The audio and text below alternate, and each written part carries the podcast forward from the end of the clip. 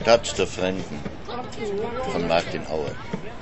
Wasin the Malcolm Kokoti, the Malcolm Shabaran Sinadi Katerich Romansma, Komage Selector, Wacha, the Say Shaban, the Sabadum Modern, Hi Daddy, the Sabadum Modern, Hadu Madu, the Sabadum Modern, and Daddy Kodina di Shabaran Sis, Hi Daddy, the Sabadum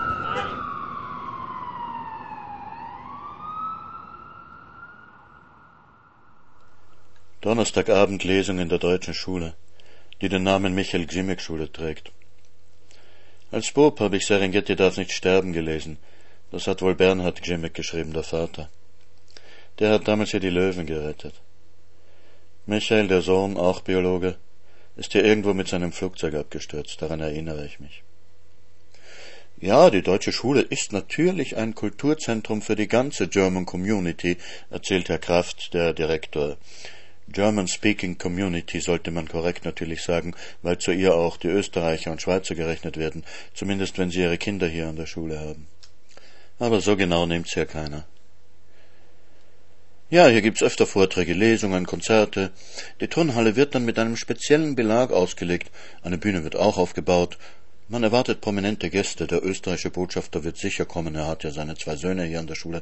Der deutsche Botschafter leider nicht.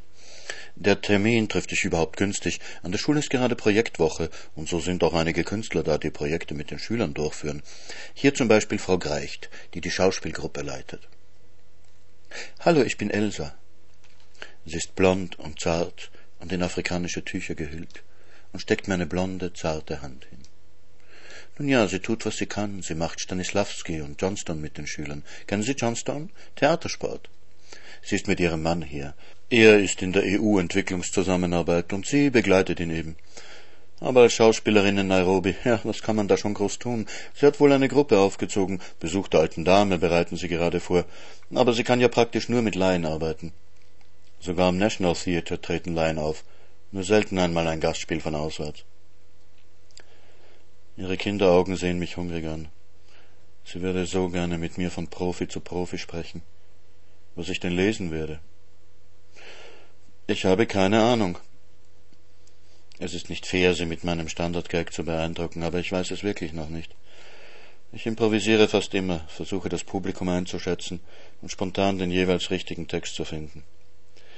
Darum reise ich auch immer mit einem Koffer voller Bücher und nicht bloß mit meinen letzten beiden Neuerscheinungen. Elsa winkt einen schlanken Mann im weißen Pullover herbei, bis jetzt das einzige schwarze Gesicht unter lauter Weißen mit ein paar arabischen und indischen darunter gemischt. Oh, meet Mr. Mugara. Mr. Mugara is also an actor. He was in Out of Africa, but he's also an artist. He shows our students how to make paper from elephant dung. Michael Mugara ist eigentlich nur da geblieben, um dem großen österreichischen Dichter die Hand zu schütteln. Zur Lesung wird er nicht bleiben, denn Deutsch versteht er leider nicht. Wir unterhalten uns auf Englisch. Ja, schauen Sie. Papier aus Elefantenscheiße. Sehen Sie, man hat die Elefanten immer getötet wegen des Elfenbeins. Jetzt wollen wir sie schützen. Und ich sage, man kann doch den natürlichen Abfall verwerten. Dazu muss man die Elefanten nicht töten, im Gegenteil. Von einem toten Elefanten kriegt man keine Scheiße. Also wenn wir die Scheiße verwerten wollen, müssen wir die Elefanten schützen. Der Elefantendung, das ist sozusagen schon ein Halbfertigprodukt, das ist schon vorverarbeitet. Sehen Sie, am ersten Tag kochen wir ihn in einem großen Topf. Am zweiten Tag stampfen wir das in Holzmörsern und am dritten Tag können wir das Papier schöpfen. Wir schöpfen das in diese Rahmen und lassen es trocknen. Das gibt dann so ein graues, grob strukturiertes Papier. Wir können es auch länger stampfen für eine feinere Struktur, aber ich ziehe eine gröbere Struktur vor. Ich sehe mir das Papier an und nutze die Struktur für meine Zeichnungen. Mir gefällt das Papier. Die Zeichnungen stellen leider Elefanten vor dem Mount Kenya dar. Darum bringe ich das Gespräch lieber auf seinen Film. Und Sie haben also in Jenseits von Afrika mitgewirkt? frage ich höflich. Ja, ich war der Boy. Der Boy, der Meryl Streep immer bedient. Juma. Erkennen Sie mich? Es ist schon ein paar Jahre her, fünfzehn Jahre. Ach, sie ist eine nette Lady. Robert Redford, ja, der war sehr stolz. Der hat überhaupt nicht viel geredet mit niemanden, aber Meryl, sie war wirklich nett, so herzlich. Es war gut, mit ihr zu arbeiten und Sidney Pollack war ein fantastischer Regisseur. Er hat mir den Arm um die Schulter gelegt und gesagt, Mike, wir machen das jetzt so. Er schaut verdutzt seine Handflächen an, dann dreht er die Hände um und lässt sie fremd und nutzlos vor der Brust hängen wie ein Hund, der Männchen macht. Wissen Sie nicht mehr? Das war die Szene, in der Juma zum ersten Mal Handschuhe angezogen kriegt. Die weißen Dienerhandschuhe, können Sie sich erinnern? Er macht es noch einmal.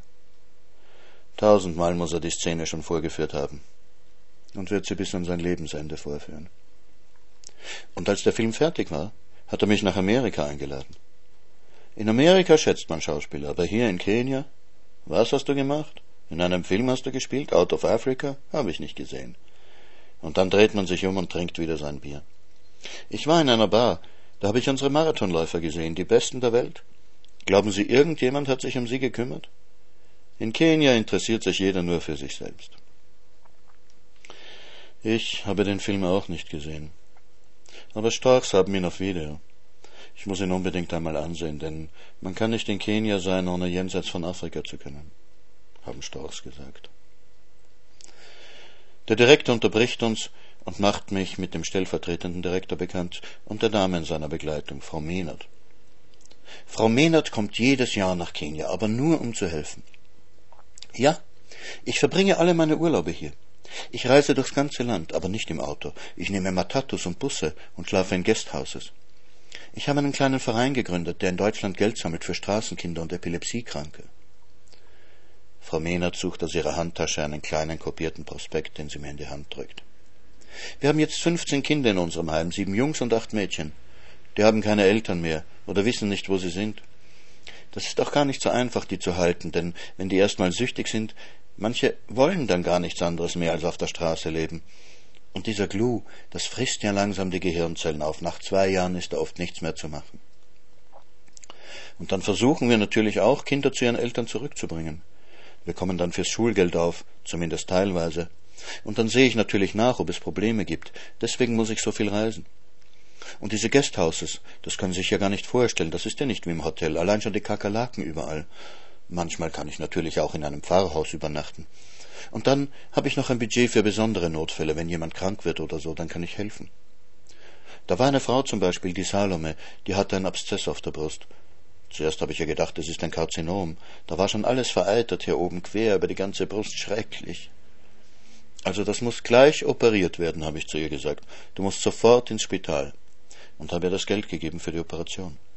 Na, das nächste Mal, wie sie mich gesehen hat, das hätten Sie sehen sollen, hat mich umarmt und auf den Hals geküsst und überall. Für die komme ich gleich nach dem lieben Gott. Gleich nach dem lieben Gott? Kommt da nicht der Papst? Und was machen Sie beruflich? Ich bin Krankenschwester. Aber in zwei Jahren gehe ich in Rente. Dann möchte ich ein Haus bauen in den Shimba Hills, wissen Sie, das ist der letzte Regenwald in Kenia, und da möchte ich dann leben mit meinen Schützlingen.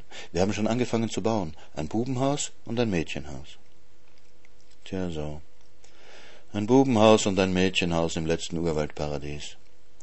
Und da thront dann Frau Mehnert, bescheiden und liebevoll, und kommt für ihre Schützlinge gleich nach dem lieben Gott. Ach, ich weiß nicht, stehen mir solche Gedanken zu? Ich bin gewöhnlich nicht sehr nervös vor einer Lesung, aber dieses Publikum kenne ich noch nicht. Ich würde gern ein bisschen mein Repertoire in Gedanken durchgehen und sehen, womit ich anfangen könnte. Doch jetzt muss ich dem österreichischen Kulturattaché die Hand schütteln und seiner blonden Frau, die ich nach ihrem Akzent nicht einordnen kann. Nun kommt auch noch der Botschafter selber mit seiner Frau, die unverkennbar Engländerin ist. Er entschuldigt sich für seine Verspätung, er ist heute erst aus Burundi gekommen, wo Österreich den Vorsitz bei den Friedensverhandlungen innehat. Höflich erkundige ich mich nach deren Fortgang. Tja, man feilscht noch wegen verschiedener Entschädigungszahlungen, aber im Wesentlichen ist das Ergebnis bis jetzt erfreulich. Das freut auch mich. Ich besorge mir schnell noch ein Glas südafrikanischen Rotwein und die Lesung kann beginnen. Ich fange mit einem Gedicht für Kinder an, dann bringe ich ein paar nachdenklich philosophische Texte. Die Stimmung lockert sich, ich beginne mich wohl zu fühlen auf der Bühne, spaziere hin und her, plaudere mit dem Publikum. Eigentlich sitzen doch eine ganze Menge jüngerer Leute im Publikum, Schüler und Studenten. Ich bringe den Text über meinen ersten Gang durchs Zentrum von Nairobi. Ich bin neu in dieser Stadt. Verwirrt laufe ich hinter meinem Begleiter her, versuche mich zu benehmen wie er, den Autos und Bettelkindern auszuweichen, meine Tasche vor Taschendieben zu schützen, dabei noch festzustellen, wo ich überhaupt bin und das Gespräch mit meinem Begleiter nicht abreißen zu lassen. Und dann bringe ich noch ein Gedicht. Frightened and crazy. Never knew they were human. Eat garbage, drink acid, howl in the streets. In the night they run naked under the moon and shit on cars and mate on the asphalt. Some try to shoot them, but they're hard to get at, and you can't really scare them any more than they already are. That's the trouble. Ich habe das Gedicht auf Englisch geschrieben und später übersetzt. Aber mit der deutschen Übersetzung war ich nie ganz zufrieden. Verrückt und verschreckt. Wissen nicht einmal, ob sie überhaupt menschlich sind oder was. Irgendwelche Geschöpfe. Fressen Abfall, trinken Säure und heulen bei Nacht. Rennen nackt durch die Straßen unter dem Mond und scheißen auf Autos und ficken im Rinnsal. Manche versuchen ja, sie zu erschießen, nur sie sind schwer zu treffen. Und man kann sie nicht noch mehr verängstigen, als sie sowieso schon sind. Das ist das Problem. Und was, glauben Sie, hat der Junge mit dem Geld gemacht, das Sie ihm gegeben haben? fragt mich nach der Lesung ein junges Mädchen. Er wird sich einen Kebab gekauft haben, schätze ich. Der Kerl, der ihn auf die Straße schickt, hat es ihm abgenommen und ihm ein bisschen Glue dafür gegeben, das ist alles. Ja, sage ich. Daran habe ich nicht gedacht. Pressetermin in der österreichischen Botschaft. Es ist das ausführlichste Interview, das ich je gegeben habe.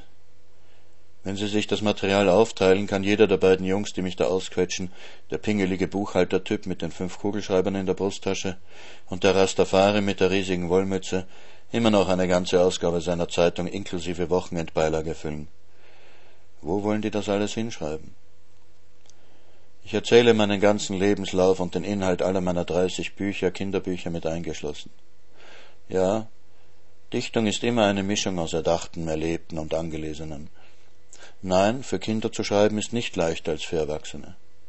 Ja, der Buchmarkt wird auch in Europa immer schnelllebiger. Nein, ich bin noch nie auf einer Bestsellerliste gestanden. Ja, ich habe eine Reihe von Preisen und Auszeichnungen bekommen. Nein, das fördert den Absatz nur unwesentlich. Ob ich kenianischen Autoren raten würde, in ihrer Stammessprache zu schreiben? Habe ich denn eine Ahnung? Also gut. Ich fühle mich nicht befugt, am vierten Tag meines Aufenthalts in Kenia irgendjemandem irgendwelche Ratschläge zu geben, aber mein Gefühl sagt mir, dass manche Dinge nur in der Sprache ausgedrückt werden können, mit der man aufgewachsen ist. Und dass eine Sprache nur dann lebt, wenn sie sowohl als Umgangssprache als auch als Literatursprache gepflegt wird. Oder jedenfalls als Sprache der Dichtung, denn wir wollen natürlich die mündlich überlieferte Literatur nicht vergessen, und dass jede Sprache, die verloren geht, ein Verlust für die Weltkultur ist. Vielleicht liegt die Lösung darin, Bücher, die in Sprachen kleiner Völker oder Stämme geschrieben sind, von vornherein zweisprachig zu veröffentlichen, um sowohl den kulturerhaltenden als auch den Rentabilitätsanforderungen des Marktes Bevor ich mich ganz verstrickt habe, wird die Tür des Besprechungszimmers aufgerissen. Eine Terroristin tritt ein, hebt ihre Maschinenpistole und mäht uns alle nieder. Eigentlich ist es nur eine Kamera, was auf mich gerichtet wird, und das paramilitärische Outfit lässt sich auch als Safarihose und Fischerjacke interpretieren, ergänzt durch Wanderstiefel und eine schwarze, gefährlich nach hinten gezogene Baskenmütze. Verstärkt wird der bedrohliche Eindruck vielleicht dadurch, dass das Mädchen fast 1,80 groß ist. Für ein Mädchen ist das groß. Ich bin auch 1,80, aber ich bin breit. Beim Joggen hat mir ein Junge nachgeschrien, dass ich aussehe wie der Undertaker. Das ist ein Wrestlingstar, den Sie hier anscheinend besonders mögen.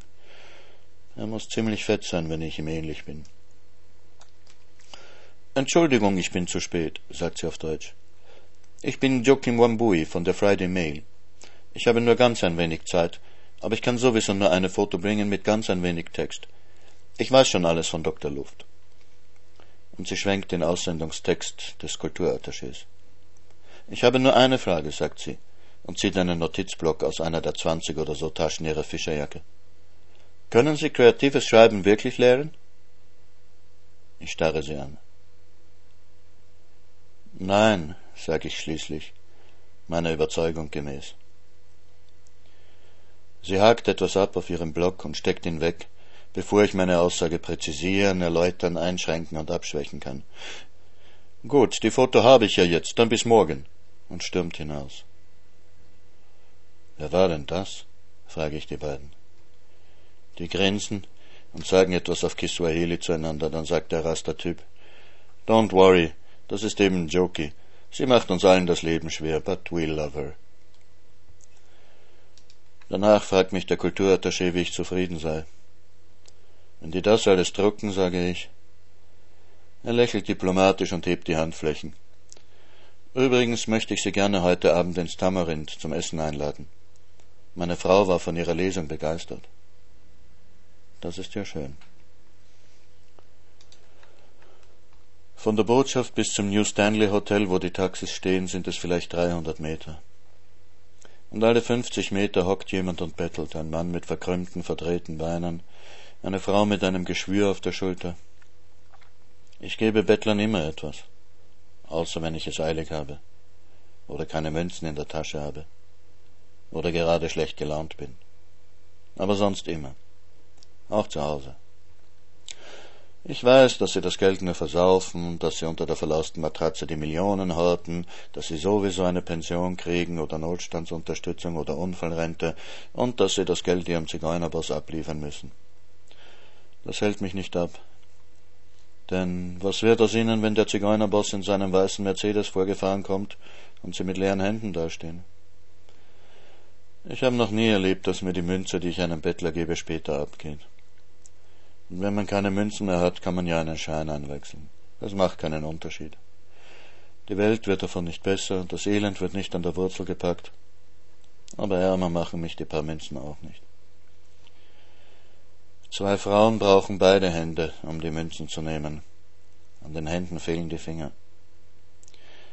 Erst später, als ich im New Stanley noch einen Tee trinke und mir denke, dass das koloniale Erbe der Engländer nicht nur schlechte Seiten hat, schießt es mir in den Kopf, was diese Handstümpfe zu bedeuten haben. Die schreckliche Krankheit, bekannt aus Abenteuerroman und Reiseschinken, Molokai, Hölle der Aussätzigen und so weiter. Ich dachte, Lepra wäre schon längst heilbar. Steckt man sich an, wenn man so eine Hand berührt? Aber dürften die denn da sitzen, wenn es so ansteckend wäre? Und wolltest du, dass sie da nicht sitzen dürfen? Gib zu, dass du dich sicherer fühlen würdest. Ein unverzeihlicher Gedanke. Ich verzeihe ihn mir. Was soll ich machen? Das Tamarind ist berühmt für seine Fischspezialitäten. Ich bestelle mir trotzdem ein Steak. Die blonde Frau des Kulturattachés findet das unverzeihlich. Ich muss zumindest den Victoria See Tilapia von ihrer Fischplatte kosten. Und ihre Hummerkrabben bekomme ich auch auf den Teller gelegt. Der Kulturattaché stochert in seinem Essen nur herum. Er hat gestern auf dem Empfang bei den Holländern zu viel getrunken, sagt sie spöttisch. Jetzt bringt er nichts hinunter. Ja, sage ich. Ich hatte auch einmal so einen Beruf. Ich war bei der österreichischen Fremdenverkehrswerbung in der Presseabteilung. Wenn da Tourismusmesse war oder eine Besichtigungsreise mit ausländischen Journalisten, sind immer die Dienstlebern ausgegeben worden zum Zuschalten. Der Witz findet allgemeinen Anklang beim Botschaftspersonal. Dienstlebern, haha, den Vorschlag müsste man dem Außenministerium gleich unterbreiten. Andrea, sagen Sie doch Andrea zu mir. Ist Wolgadeutsche, erfahre ich jetzt. Bis 18 hat sie unter der Knute der sowjetischen Zaren gelebt. Was sie angeblich an meinen Gedichten gefunden hat, kann ich nicht herausfinden. Sie redet kaum davon. Genau genommen überhaupt nicht. Stattdessen redet sie von ihrer Sammlung afrikanischer Masken und Skulpturen, und ich soll doch morgen Nachmittag mit ihr einkaufen gehen. Sie wird mir den Kunsthandwerkmarkt beim Sarit Center zeigen. Ach, Ferry macht schon wieder sein Gesicht. Sehen Sie, er weiß schon jetzt, wie viel Geld ich morgen wieder ausgeben werde. Ich kann mir nicht recht vorstellen, warum sie mit mir flirtet. Ihr Ferry ist weitaus jünger und schlanker als ich. Es wird ihr zweites Hobby sein, neben den Holzschnitzereien. Und wie sind Sie untergebracht? Sehr gut bis jetzt, bei einem deutschen Lehrerpaar. Nächste Woche ziehe ich dann ins Hotel um. In welches denn? Äh, St. Mary's oder so heißt es. Die Kenyatta University will mich dort unterbringen.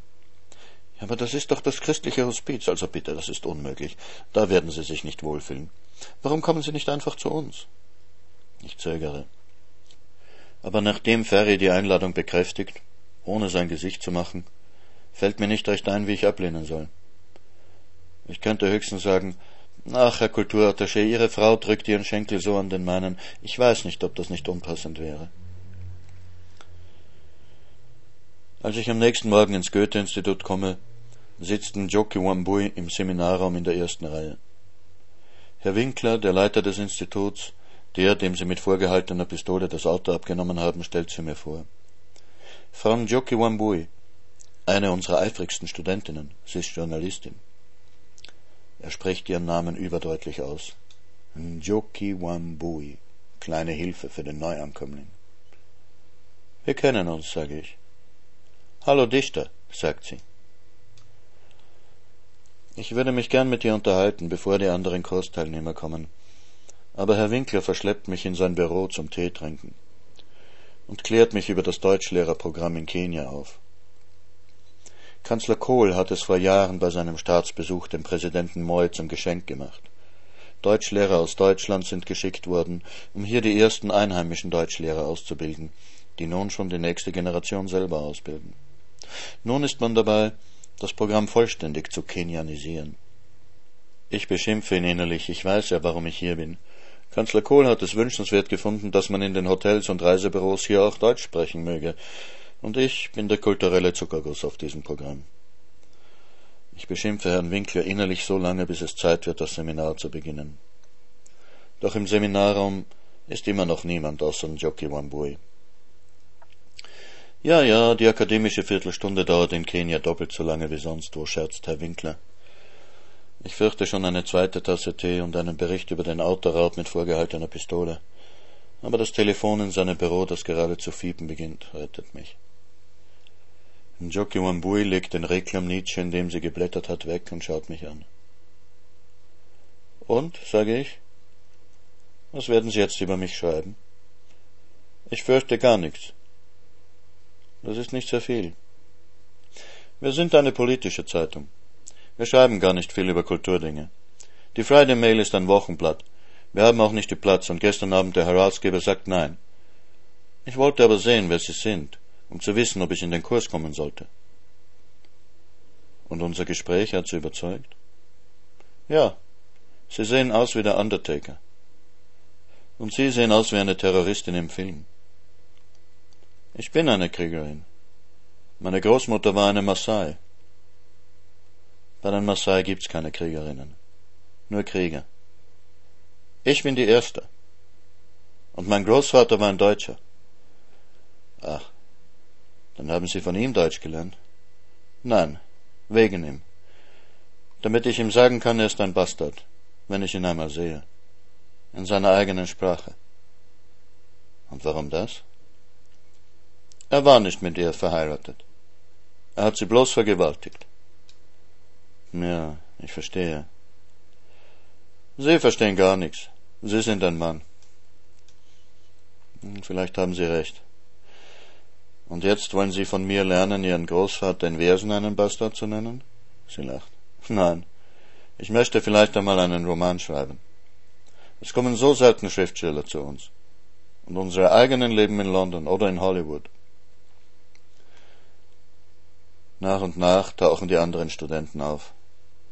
Eine halbe Stunde nach der offiziellen Beginnzeit ist der Seminarraum leidlich gefüllt und ich kann anfangen. Ich kann Ihnen nicht wirklich etwas beibringen. Es gibt keine Regeln und keine Rezepte, wie man richtig schreibt. Entweder Sie haben's oder Sie haben's nicht. Ich kann Ihnen möglicherweise helfen herauszufinden, ob Sie es haben, das ist alles. Es gibt ein paar Fehler, die man vermeiden sollte, und ein paar Regeln, die man erst brechen sollte, wenn man sie verstanden hat.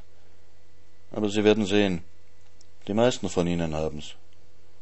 Vielleicht nicht so viel, dass es für den Weltruhm reicht oder auch nur für einen gedruckten Gedichtband, aber so viel, dass Sie selber daran Freude haben können. Und so weiter.